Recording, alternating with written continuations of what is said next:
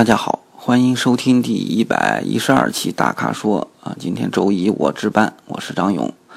在回答大家问题之前呢，我觉得我我应该先回答一下我的问题啊。就是在后台呢，我都看到了大家提的一些建议啊，啊，都看到了，也记住了啊，放到心里了。我会呃尽量做一些改变，然后适合大家。的收听和阅读习惯，但是不保证什么都能改啊。我唯一可以保证的是，对于问题的疑问，我始终会保持一个全心全意的一个态度，而且中嗯公正客观吧。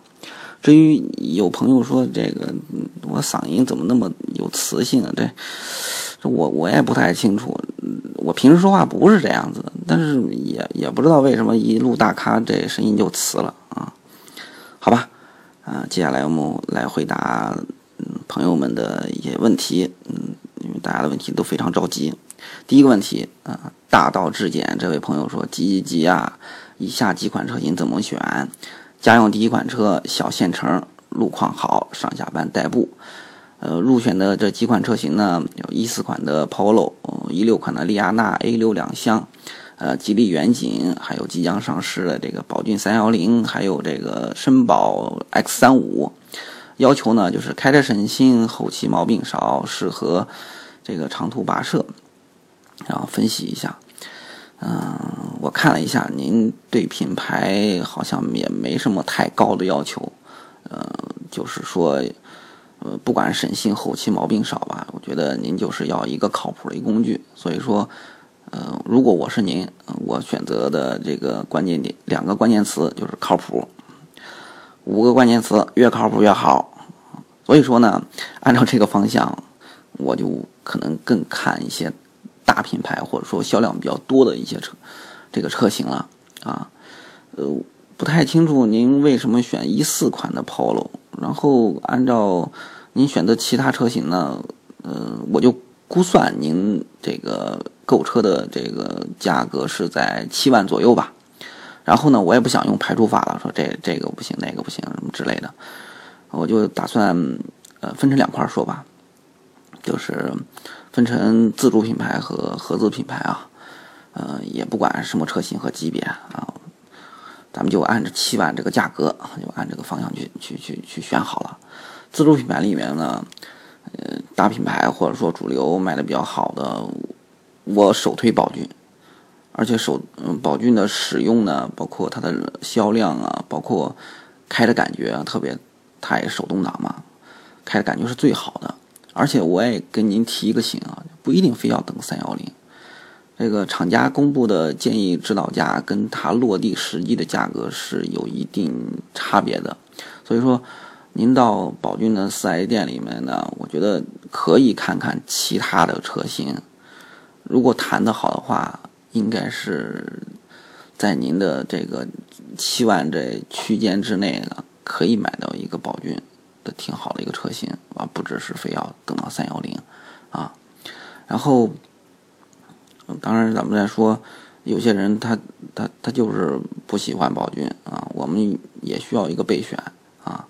呃，为什么我说这么说呢？就是我之前也给人推荐过宝骏，但是。人就是不喜欢，问了半天说为什么不喜欢？人说就不喜欢那宝骏的码头 logo，这这怎么说呢？这那这也是理由啊，喜嗯不喜欢就是不喜欢啊，有时候也不需要理由，对吧？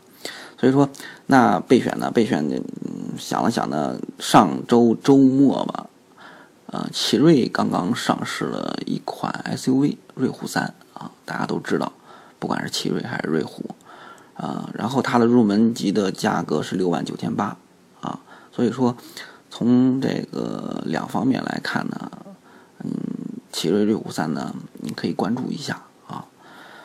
其实还有一些冷门的，嗯，冷门的，我只是给您提个建议啊，啊，你可以参考一下。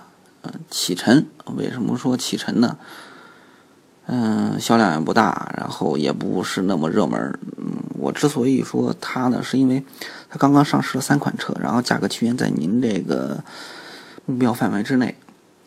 然后我为什么觉得它挺合适呢？就是这车是日产骐达平台，呃，这既然来自于其他的平台，所以说从质量上，从这个使用性能上，我还是觉得比较靠谱的啊。所以说，就因为这个因素，如果是我的话，我会我会去看看这车的。当然也要看在您所在地有没有启辰这个这个服务店了啊。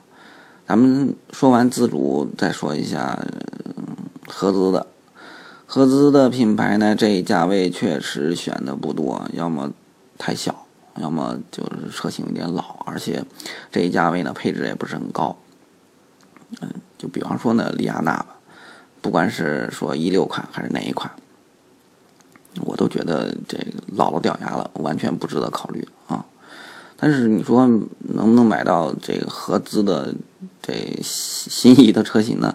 我我有一办法。嗯，我觉得您也可以试一试。如果是我的话，我就会抄底。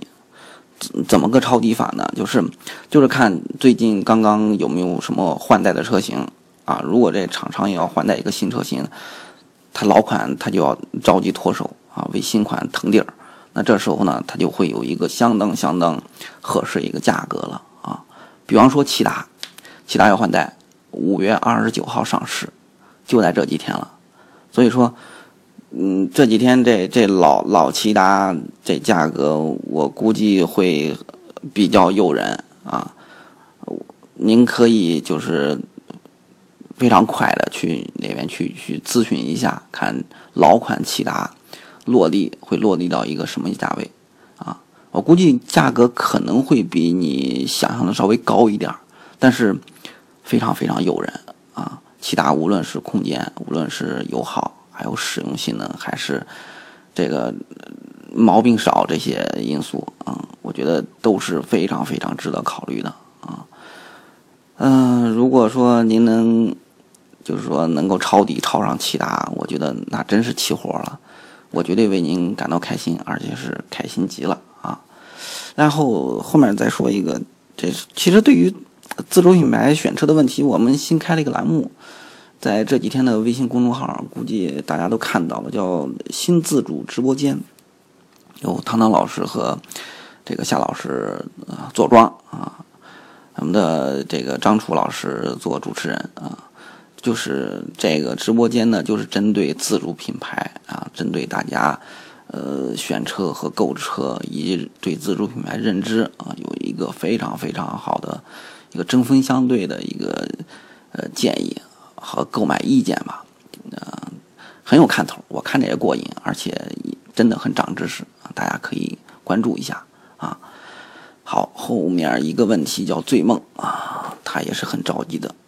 觉得他虽然没说吧，但是我知道他很着急，因为一刚刚开始他就说说刚结婚，两地分居，哎呦，好家伙，我就想赶紧给您提供我力所能及的帮助吧。但是后面我一看这这。巴拉巴拉巴拉，我就不用说了。为什么？因为他想买的是二手车。这选二手车啊，这跟选择新车就完全不是一个标准了。为什么？这一个车一个样，二手车，在在在您没见到这实车，没亲身开过，没实地体验过和检查过这款车，很难说哪个好哪个不好。就别说。这适合不适合了？这车以前出过什么，出过什么问题？这完全完全就是没接触过，没法去说这事儿，对吧？然后，呃，本来我倒想给您推荐一下，我就关于二手车我比较信任的一家一家店嘛。可惜我查了一下，在辽宁它没有，所以说作罢，我也不跟您提了，也也也就不打这广告了。呃，所以说呢，这个。呃，您要买二手车，在这儿是没法给您提供任何有效的建议的。另外，我再提个醒啊，因为对于大家不熟悉的买二手车的一般的方法呢，就是找一个啊觉得对方挺懂车的人去帮忙啊。这我必须再提醒您一下，您找这人没问题，但是您要知道，懂车和懂二手车、二手车完全是两码事儿。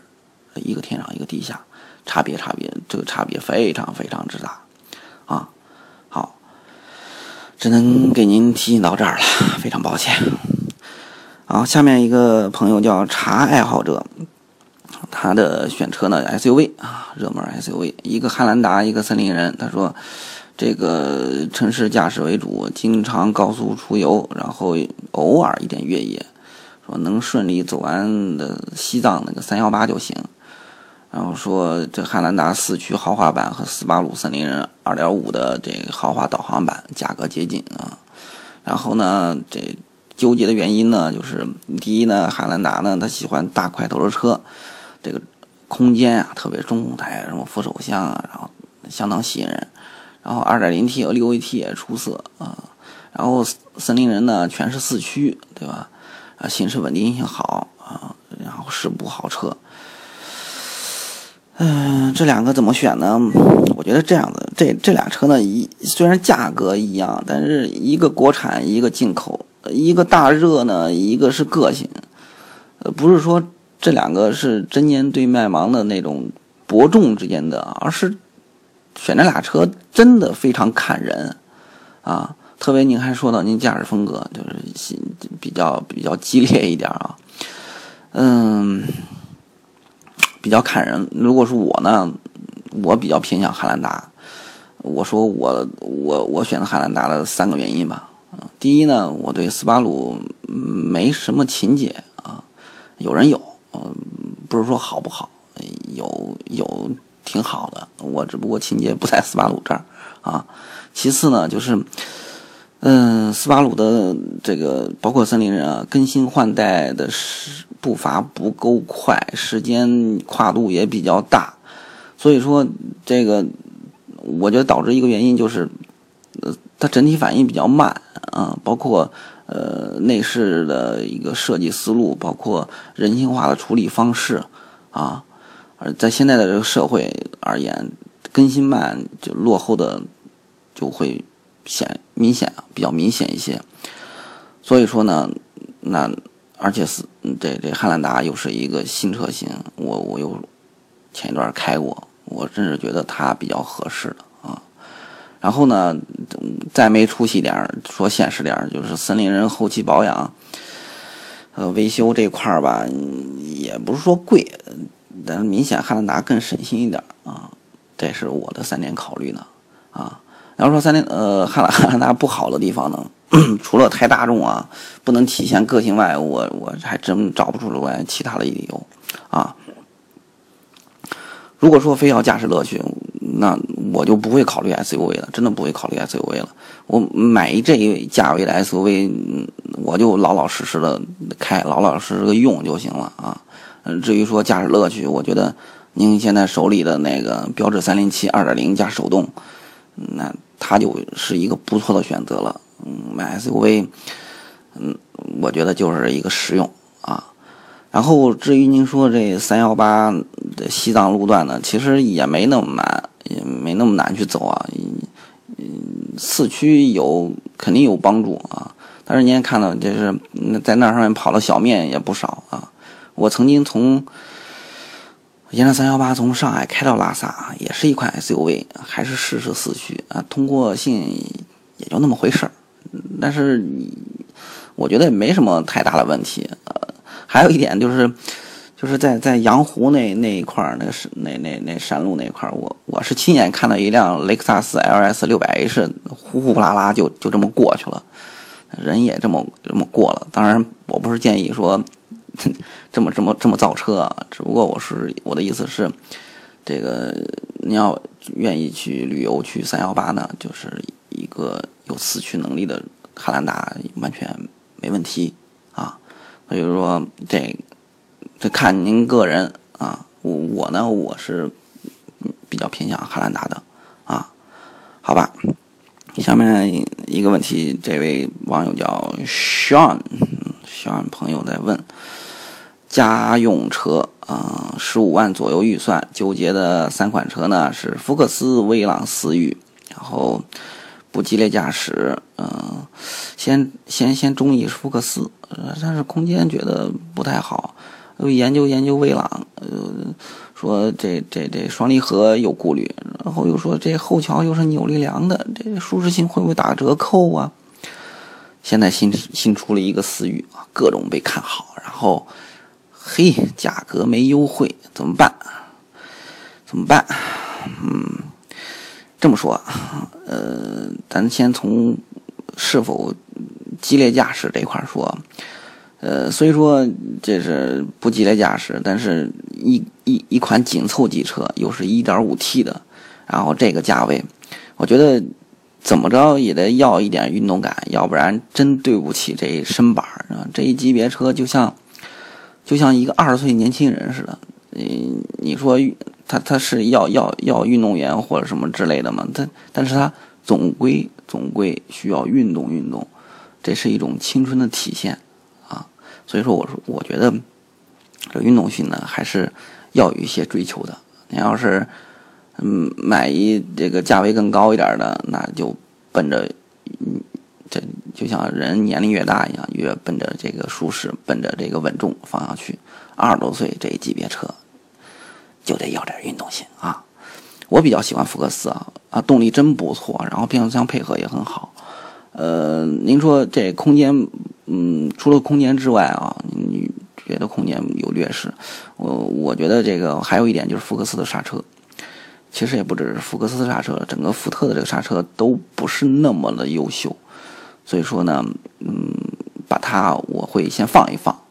然后您再说这个威朗扭力梁，威朗这个通用这个这个后面扭力梁呢，嗯，倒是不是那么严重，我觉得不是那么严重，因为。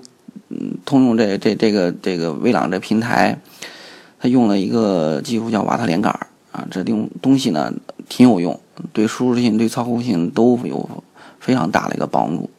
然后呢，我也觉得你选车也不一定非要看这这悬挂是否是扭力梁还是这多连杆呃，我觉得还是看调教，因为。这个也嗯不能说一说多连杆就是说一定比扭力梁好，对吧？呃，虽然虽然说有天呃先先天式多连杆有优势啊，但是这一块儿就是咱们来说一下一个一个一个极端的一个一个测试吧，就是之前我们测过一个运动车，啊，呃，同级别中这一价位的找了很多车去去去去测去对比，然后到最后发现谁拿冠军了？梅甘娜 RS。啊，这一扭力梁的车把所有多连多连杆车都干掉了啊！其实这也是一侧面证明，就是我只是在说，这扭力梁跟多连杆不是一个非常呃大家想象中那么一个正比的关系啊，还是看看能耐了啊。然后呢，技术这一块呢，我们在微信上这周周三呢，基本上有夏冬的从下看底盘。然后周六呢有汤汤有话说啊，您真的可以关注一下这两个栏目，非常非常有帮助啊。然后，嗯，剩下的呢说思域，呃，就说一点吧，贵呢我也会选它，呃，这车真的是相当相当吸引人，我对它几乎是没有什么意见啊。一点五 T 加这个这个运动性能，呃，加这外观设计，外观设计我觉得思域的还行，还是不错的啊。然后至于您说，如果说您要也看中思域的，选哪一款呢？我们最近在那个微信和那个网站上都有一个导购啊，四款车型哪一款更合适？您可以看一看，因地制宜一下。啊，至于说思域测试呢，一定会有的，您放心。呃，不过说，如果说真的着急，我也可以建议您现在就下订单吧，买思域没问题啊。然后最后一个问题，最后一个问题是一位网友叫哈哈静，他说，说这个新车想买车衣，说黑车太脏了。然后又担心这质量，这贴膜呢对发动机散热是不是有影响？然后是不是对车漆有伤害？然后现在说说汽车装饰用品鱼龙混杂啊，这个贴膜呢，这这车型不一样，这价格嗨了去了，差差别也非常大。说问一下能哪哪个哪个这好？然后选什么牌子？什么价位？他的车呢是这个一五款的一二六零。嗯，重点在这儿，重点说这个问题已经提了第二次了，然后希望给予解答。嗯，您这已经提了第二次了，我我本来说是刚才就打住了，但是看到这儿，我觉得跟您说一下，但是您又失望了。这这块领域我还真不是很懂，然后如果是误导，那就罪过了。呃，术业有专攻，但是就是后市长这一块呢，我还真不攻啊。嗯，但是我觉得就是说买一买一新车想贴膜，这心理上可能跟手机贴膜比较像啊。就就是我我买一新的吧，然后挺可惜的，挺珍惜的，然后就想千方百计的去保护它。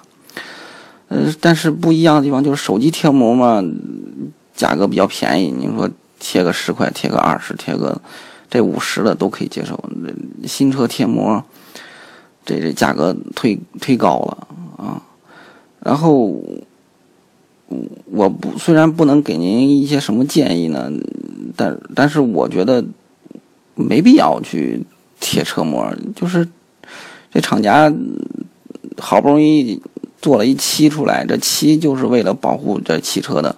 然后您再说又害怕这个这个车受伤，然后再给车漆上再贴一层东西，再保护车漆。嗯，我觉得有点嗯不是很有必要。当然，这这这个心情可以理解啊。呃，我我在这儿把这把您这个问题给给提出来呢，是希望就是。我们其他的大咖呢，能够关注你的问题，然后给您一个满意的答案啊。呃，在我这儿呢，我就非常抱歉了，这一块我真是不是很懂啊。好吧，好啊，今天的问题就到这儿吧，谢谢大家。然后希望大家呢继续关注我们的这个微信公众号呢和车评网啊啊，再见。谢谢